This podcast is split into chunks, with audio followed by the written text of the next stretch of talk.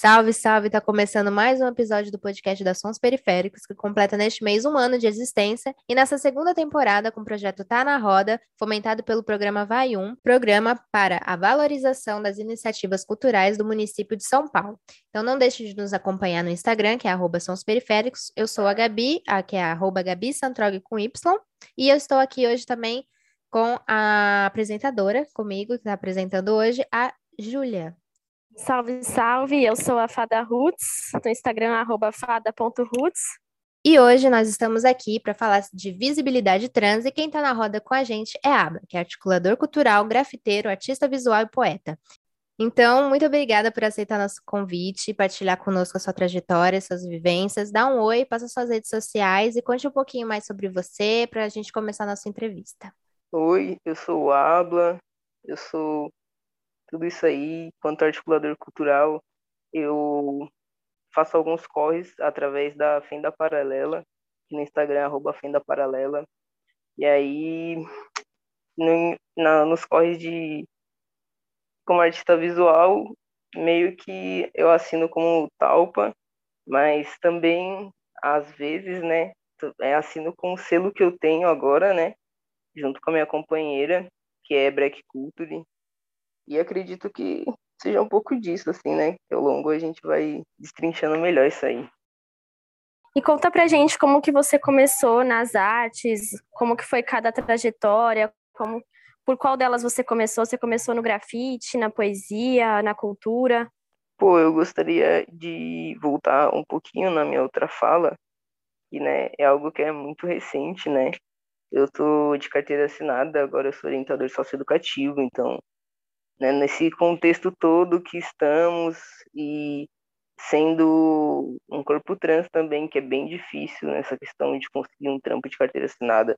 Isso é bem complicado, porque várias coisas não batem, e é muito difícil em questão de como funciona mesmo, né? O sistema, ele não é para que corpos marginalizados acessem, né, muitas das coisas.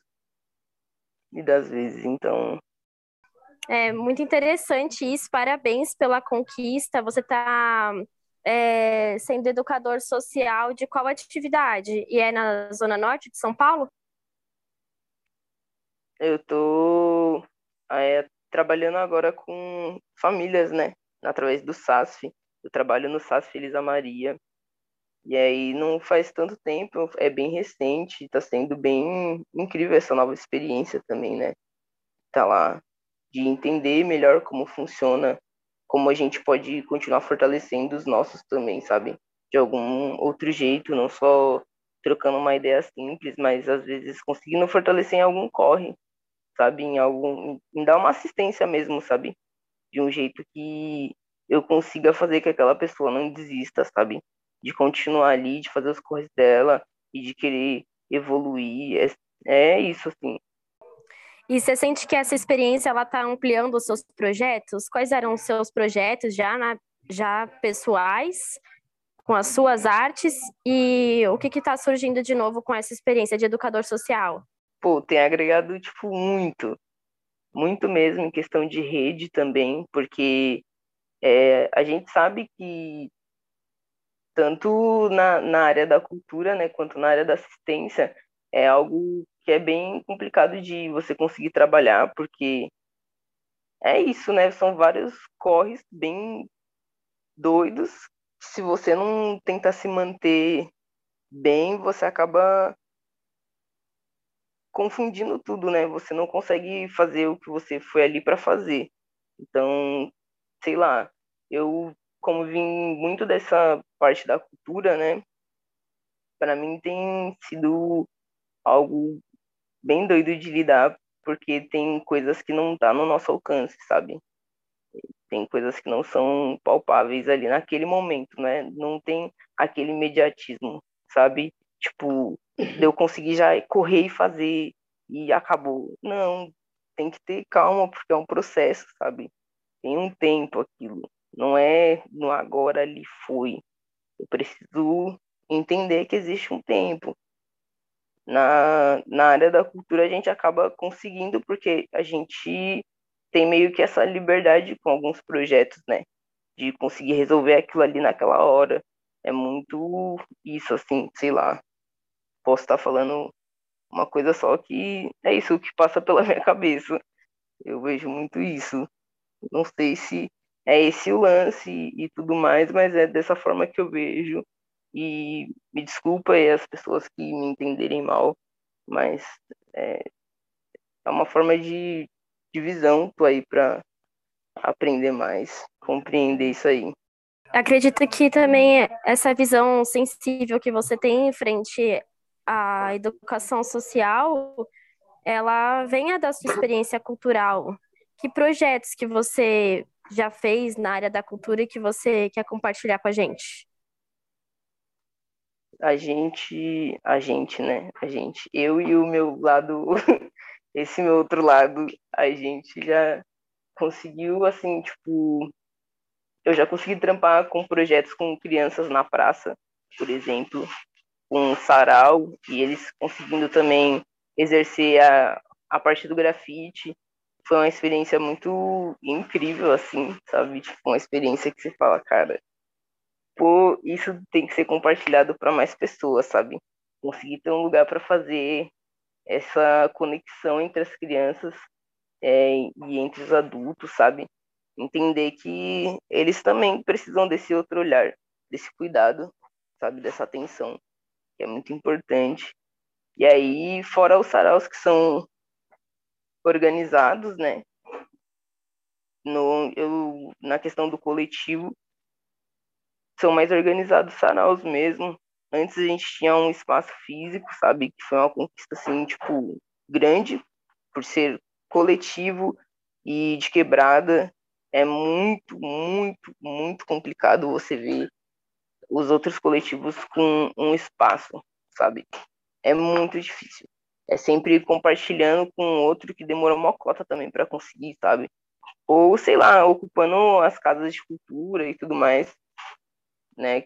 Tem muitos coletivos que, que ocupam também, ou só de, sei lá, simplesmente chegar na praça da sua quebrada e ocupar aquele espaço, sabe? Dar um sentido para ele.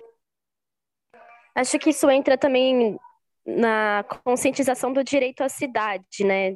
Da gente ver os espaços que a gente já transita como espaços potenciais de cultura, da gente ocupar eles com atividades, convivências que trazem esses laços, né? Esse desenvolvimento que você citou aí no caso da infância, para que essa geração também cresça vendo esses espaços como um lugar que elas podem estar tá organizando um sarau futuramente, como você fez? Ah, sim. Isso é, é bem simples, assim, vamos dizer, né? É bem simples, mas ao mesmo tempo é muito complicado, porque às vezes é muito complicado você explicar que você quer levar a cultura para aquela galera que muitas das vezes não sabe nem muita coisa do que é isso, sabe? Tipo, o que é um momento de ter um lazer sem preocupação, sem eu precisar me deslocar da onde eu moro para acessar um, lugar que eu vou gastar uma grana para chegar lá, sabe? E ocupar aquele outro espaço de lá. Por que, que eu não posso ocupar aqui, sabe? Por que, que aqui não tem um lugar assim, um, um espaço que eu consiga me sentir bem e confortável, sabe? Sem precisar sair daqui de dentro, sabe? Conseguir acessar esse, essas outras coisas que a gente não, não tem muito acesso. Não tem. Vejo que ainda tem muita gente que nem sabe o que é um sarau. Não faz a mínima ideia do que, é isso. Para que, que é, serve. É real, porque a gente mesmo como, como produtores culturais, né?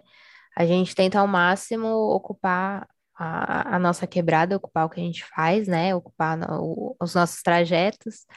E porque é muito isso, né? A gente viveu muito naquela naquela visão de onde que está a cultura, né? Tá no museu, tá naquele show daquele artista tal. E aí a gente vê com, quantos artistas a gente tem, quantas artes a gente tem, né? E a, o próprio grafite também, né? A, a arte no, nos muros, nos nossos trajetos, a gente sempre, às vezes tem gente que consegue, né, na própria quebrada se localizar através dos grafites no, nos muros. Então, a gente vê essa importância, né, da, da da nossa dessa geração de, de produtores culturais também, e inclusive, né, com, com, com as políticas públicas, né, de, de cultura para quebrada também, o quanto, né, a, a gente ainda está caminhando, né, é, aos poucos, mas ainda assim é de uma grande importância para a gente ver, é, para a gente se ver mesmo, né, porque a gente, quando a gente produz cultura, quando a gente vê a cultura do, do nosso próximo também, a gente está se vendo naquilo tudo, né, a gente não precisa atingir uma cultura, a gente já tem a nossa, a gente já tem nossos códigos, né, isso que é, é muito interessante mesmo que você está falando. E a gente vê que é uma, uma trajetória antiga, se você também for analisar todo como que a rede é construída, a atenção de saúde, nesse raciocínio de ser regional, porque também cada região tem uma necessidade, cada região tem um potencial, cada região tem uma cultura, né? Então, é assim que se gera acesso de verdade, fazendo acontecer onde as pessoas já estão. Sim, isso é verdade. Isso é verdade. E é muito doido isso, porque. Ai, sei lá, mano. A gente, ao mesmo tempo que a gente tá falando sobre cultura, a gente tá falando muito sobre a questão da assistência, sabe? A gente tá falando muito sobre isso. Exatamente. Sabe, a gente, é, a gente tá sendo. É exatamente isso que tu falou. A cultura é uma ferramenta, né, da assistência. Sim, exato, exato, é um complemento. E, nossa, é, é difícil também, às vezes, fazer, sei lá, algumas pessoas compreenderem isso, sabe? Que não tá tão longe, tá ali, ó, caminhando junto, a gente precisa unir isso sabe? Trazer o útil ao agradável. Exato, porque falam muito a educação é a ferramenta da, da mudança, é óbvio que é, né? E muitas vezes a, os artistas acabam ficando numa marginalidade, numa visão, né? Errada do que esse trabalho, né? Do próprio produtor cultural também. Ah, não faz nada, não trabalha, né? Não tem carteira assinada, não tem nada, não faz nada, então se você falar que é um artista, nossa, o que, que São que as é engrenagens do sistema funcionando, né? É, é, e aí São as engrenagens funcionando para gerar essa resistência social, da sociedade achar que essas coisas não funcionam, e nesse pensamento elas acham que elas nem entendem o que existe dentro delas, que uhum. elas também são arte, são cultura, são educação, são assistência social, né? Não é uma coisa só que a gente recebe, mas que a gente fornece. Exato. Sim, é muito sobre isso. É, é isso, a, a galera precisa entender esse lado, sabe? E aí a gente precisa ter pessoas que vão levar isso até ela, sabe? Que vão fazer com que ela consiga se compreender e entender que não é só porque ela não tem aquele acesso, tipo, desde sempre, que ela não pode ter agora e levar para outras pessoas, sabe?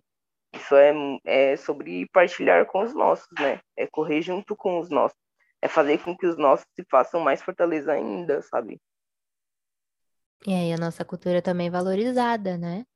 E porque é o que a gente sempre fala, né? Onde é que tá a cultura? Ah, tá no museu, tá lá naquele, naquele, naquele livro, né? E, e a gente vê o tanto de, de coisas que, que o pessoal tá produzindo dentro da quebrada, né? Que sim, é cultura, sim, é um, um conteúdo intelectual, né, de, da, da própria realidade também, e que isso, sendo valorizado, né, é, é uma forma de, de, de a gente mudar esses paradigmas também, né?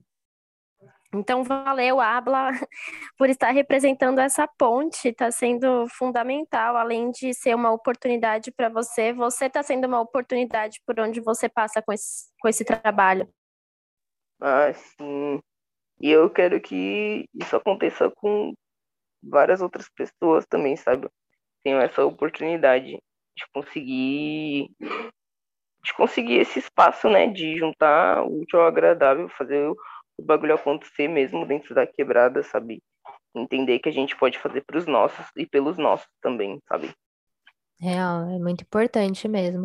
E eu queria dar esse link que você também falou sobre a infância, né? A gente queria saber um pouquinho sobre como foi toda essa sua trajetória dentro da transgeneridade, né? É, como é que, que você começou a, como foi essa descoberta, como foi essa aceitação, né? E os desafios que você enfrentou e ainda enfrenta. Conta um pouquinho pra gente como foi essa, é, essa, essa parte da sua vida. Bom, é bem complicado, assim.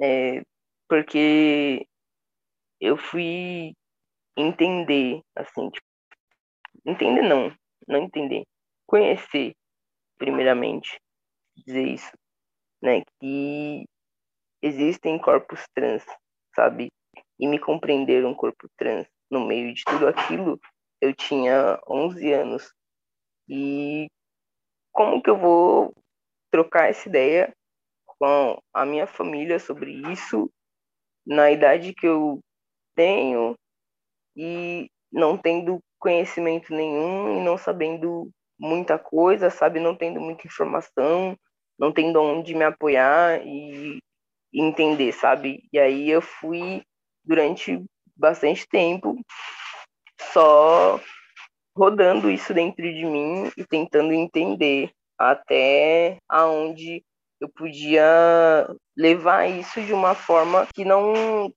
sei lá, não fosse tão direta para não ter que debater aquele assunto, porque era algo que até então era algo ruim, sabe? Entender quem eu sou era algo ruim, por todo o contexto que já tinha sido a minha vida até aquele momento. E aí eu falei, pô, não, isso vai ser com o tempo que vai acontecer. E aí, com meus 20 foi onde eu comecei a, de fato, ir inserindo isso dentro da, da minha família, né? Tentando fazer com que fosse compreendido, e aí, sei lá, não, não recordo muito bem quando foi, porque foram várias e várias vezes que eu disse para minha mãe que eu era um corpo trans, mas sem dizer, porque até então ia ser um baque muito grande. E foi, sabe? Porque quando a gente conversou assim depois de um tempo, ela falou, eu não soube como reagir, não tinha como entender ou compreender a, o seu lado, sabe? Não tinha o que fazer. Mas aí com o tempo ela foi se permitindo, foi se permitindo. Demorou bastante tempo para ela conseguir acertar o meu pronome e o meu nome. Então, foi um processo bem, bem complicado, bem dolorido, vamos dizer assim, mas foi se seguindo, né? E aí hoje eu não me arrependo do tempo, eu não me arrependo de nada do que eu fiz até chegar a esse momento, né? De conseguir de conseguir colocar a minha cara a tapa, porque é sobre isso. É sobre colocar a sua cara a tapa todos os dias, assim que você acorda, sabe? É colocar, afirmar dentro da sua cabeça que você não pode se deixar cair. Porque o que a transfobia quer é exatamente isso, que você caia. É que você caia e caia feio, sabe? E é não se permitir isso. Eu não me arrependo desse tempo, isso foi só me fazendo compreender ainda mais quem eu sou, para onde eu vou e por quê, por e pelo que estou, sabe? Então acredito que seja seja isso assim. E eu imagino também como pode ter sido como foi difícil, né? Como você falou, porque hoje em dia a gente consegue até ter algumas referências em destaque, né? Hoje a gente pode ver no BBB, por exemplo, tem a, a, a Linda Quebrada também, que já está trazendo, né, toda essa, essa questão da, da, da transgeneridade, e uns 10 anos atrás era muito difícil também a gente ver algumas referências, né? Claro que tinha, mas o, o, esse assunto era muito pouco visto, né? E hoje as escolas, querendo ou não, tá inserindo, né? Estão inserindo esses assuntos em sala de aula, mas antigamente não havia, era um tabu muito grande, né? Principalmente quando, quando se fala de criança, né? Quando uma criança ela começa a, a, a entender sobre o seu próprio corpo, sobre suas vontades. Então, hoje em dia eu acho que, que a gente consegue ter essa, principalmente agora, né, que, que a gente tem o dia, o, o, a visibilidade trans, né, a gente consegue compreender melhor sobre tudo, e como muitas pessoas também estão, estão estudando sobre é, esses assuntos, mas antigamente não, não havia esse acesso, né? Sim, a gente não tinha esse acesso. Era bem complicado, assim, era. Não, não, não se tinha muitos registros, sabe? É, sei lá, eu não tive acesso a isso se tinha, sabe? Então, porque é isso, isso não é falado, não é, é como que eu posso dizer? Não é trocar essa ideia desde criança, sabe? Porque isso não foi inserido, sabe? Não foi inserido pra gente. A gente não tem acesso a isso, sabe?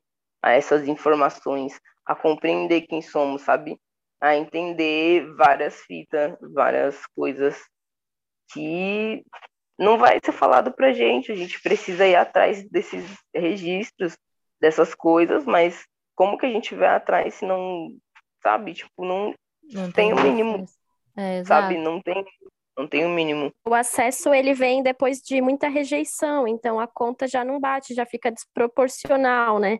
Eu estava até conversando com a Gabi quando a gente estava preparando aqui para para te chamar para entrevista da de uma de uma poesia que eu vi da Bichart falando o quanto que até quando se fala para defender é, sobre essa conscientização é quando tem um ato, por exemplo, de violência, sabe? É quando tem uma tragédia. E aí o povo até fala, se pronuncia para denunciar. Mas e além disso, né? E, e quando tem uma pessoa trans produzindo a arte dela, o corre dela, isso é divulgado igualmente? Então, a, além do acesso de você poder se identificar e existir, como você falou lá no começo da, da carteira de trabalho, né, de como que é difícil ter um, um trabalho registrado, também o seu trabalho reconhecido, além da sua personalidade, seu trabalho reconhecido e remunerado, né, que só o reconhecimento também não vai gerar o acesso financeiro, então são muitas camadas que fazem esse tema ser necessário, e a gente tem o Dia da Visibilidade Trans. Ah, o mês de janeiro todo acaba sendo dedicado, né, para falar desse tema, por isso que a gente também optou em trazer para o podcast. Mas eu queria saber de você o que, que você acha é, do Dia da Visibilidade Trans, qual a importância, se tem referências, nomes que você gostaria também de falar que te ajudaram no seu processo, e o que você acha importante que continue existindo para além do tema, para além do mês de janeiro? Bom, sei lá, hoje é bem engraçado isso, você me questionar tudo isso, porque eu estava trocando essa ideia hoje mais cedo com a, com a minha companheira, e aí foi muito doido, porque eu falei, pô, eu não me sinto com propriedade suficiente para falar disso. Ela, peraí, como assim? Você não se sente com propriedade para falar disso, sabe? Você é um corpo trans, você tem propriedade para falar disso. Só que existe uma questão. Existe a questão não acadêmica e a questão acadêmica de ser falado sobre isso, sabe? E aí, às vezes, você pode ter a formação acadêmica que for sobre isso, mas você não tem o, o empirismo, sabe, sobre isso. Agradece pela palavra. você não tem isso, sabe? E aí, tipo, pô, como assim? E aí eu fiquei pensando muito nisso. E fiquei tipo, meu, é verdade. Não faz muito sentido eu me questionar isso, sabe? As outras pessoas já me questionam por que, que eu tô fazendo isso comigo. Por que, que eu tô me colocando nessa condição, sabe? Porque não faz sentido. Peraí, cara. Tem propriedade, fala sobre isso. É sobre você é sobre quem você é, é sobre seus parceiros, é sobre as suas parceiras, sabe? É sobre tudo isso, cara. não pode deixar de trocar essa ideia. E eu acho, eu acho e acredito muito que é muito importante, entende? Para conseguir, sei lá, minimamente não, não sei. Eu posso estar tá falando muita merda, assim, mas sei lá, para ser, para minimamente ser visto assim, ó, na sociedade que, ó, peraí, vocês precisam compreender que nós existimos, tá bom? A gente existe. Somos um corpo existente aqui. Então, a gente só quer respeito. A gente só quer que tenham cuidado e afeto. Assim como entre vocês cis. Que às vezes não tem muito, né? Mas tudo bem. E, tipo, sei lá, eu acredito que seja muito isso. E que a gente tem que continuar sempre reforçando, sim. E que é importante que as pessoas entendam também, e nessa questão de, de defesa, né, de defender corpos trans e, e travestis, sabe? É sobre, tipo, meu, não é só, só quando acontece a morte, sabe? Não é só quando é brutalmente espancado ou espancada, sabe? Tipo, não é só sobre esses momentos, são sobre as pequenas coisas que vão nos matando no dia a dia. É sobre a questão de não respeitar o pronome, é sobre a questão de não respeitar o meu espaço. É em ficar me questionando a todo momento, assim, de questionar como é, sabe? Tipo, ai, mas por quê? Mas e é, não foi assim que você foi criado, sabe? Tipo, não é isso que te ensinaram, sabe? Não é essa a referência, sabe? Ou então, sei lá, às vezes em simplesmente só te olhar completamente com nojo, por não entender, não conseguir te enfiar ali dentro da cisgeneridade, sabe? Pessoa não conseguir te colocar dentro do, do mesmo lugarzinho que ela, entende? E é isso, se vai diferente da, de algumas pessoas, para ela é um ataque muito grande. Ela não consegue compreender, é uma ofensa muito grande e aquilo é completamente errado, completamente errado, aquilo não tem que existir, sabe? Então, tipo, sei lá, é defender nesses pequenos, nessas pequenas coisas. É botar a cara a tapa na frente, assim, ó, para que sejamos protegidos, protegidas e protegidos, sabe? Para que a gente não tenha que ficar se esgoelando e seguir bem cansadinho, assim, sabe? Bem cansadinho dessa situação. Tem que ficar toda uma hora reflexão, uma reflexão assim genérica, né? É que enquanto a gente está lutando internamente com as nossas inseguranças, a gente também, quando vence, um dia que a gente vence a insegurança, a gente pode se tornar a referência de um próximo, né? Então é também aprender a olhar para a gente com esse respeito e com esse afeto que às vezes a gente internaliza a violência. E é isso, estou muito contente que você aceitou o convite, porque eu tenho certeza que vai ressoar, que vai gerar bastante identificação. Então, você já também se vê não só dentro das suas batalhas internas, mas como esse potencial de ser referência. É, isso é bem doido, assim, porque às vezes eu não me vejo referência, sabe? Sei lá. Só uma coisa muito assim dentro de mim, não me vejo sendo referência, assim, para outras pessoas. Por mais que algumas pessoas venham me, me contar isso, sabe? É uma forma de fazer com que eu me mantenha de pé, que eu me mantenha seguindo por mais que tudo esteja acontecendo, a gente tem que seguir, sabe? A gente não pode deixar com que as coisas nos derrubem por completo, por mais cansados que estamos. É importante a gente dar uma desabadinha, mas é importante não deitar e dormir, sabe? Não dormir e esquecer todo o nosso corre para ser quem somos. A sua fala foi muito perfeita, assim, porque é, fala muito sobre o que eu ia te perguntar, né? Da, das suas aspirações para o futuro, para os seus sonhos, né? Do futuro, e eu acho que é isso, né? A, o querer existir, é o querer sobreviver, é o querer, do, o, o, querer respeito, né? Que é, é uma coisa tão mínima que todo ser humano devia, né, ter no seu cotidiano.